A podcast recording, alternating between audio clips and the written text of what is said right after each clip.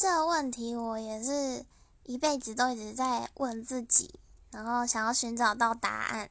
所以像是那种星座占卜之类的，我就也有从这个角度去认识自己过。然后其中就要提到人类图，人类图它会告诉你说你这个人的天赋在哪里。让那我的话就是属于伯乐型的人。就是很容易去看到别人的优点在哪里。那我就是自己思考自己的人生历程，就发现好像的确也是这样。就是我很擅长 push 别人，就是说哦，我觉得你有什么样的呃优点很棒，你应该要把它发扬光大，或是很爱跟别人谈大家的人生规划之类的。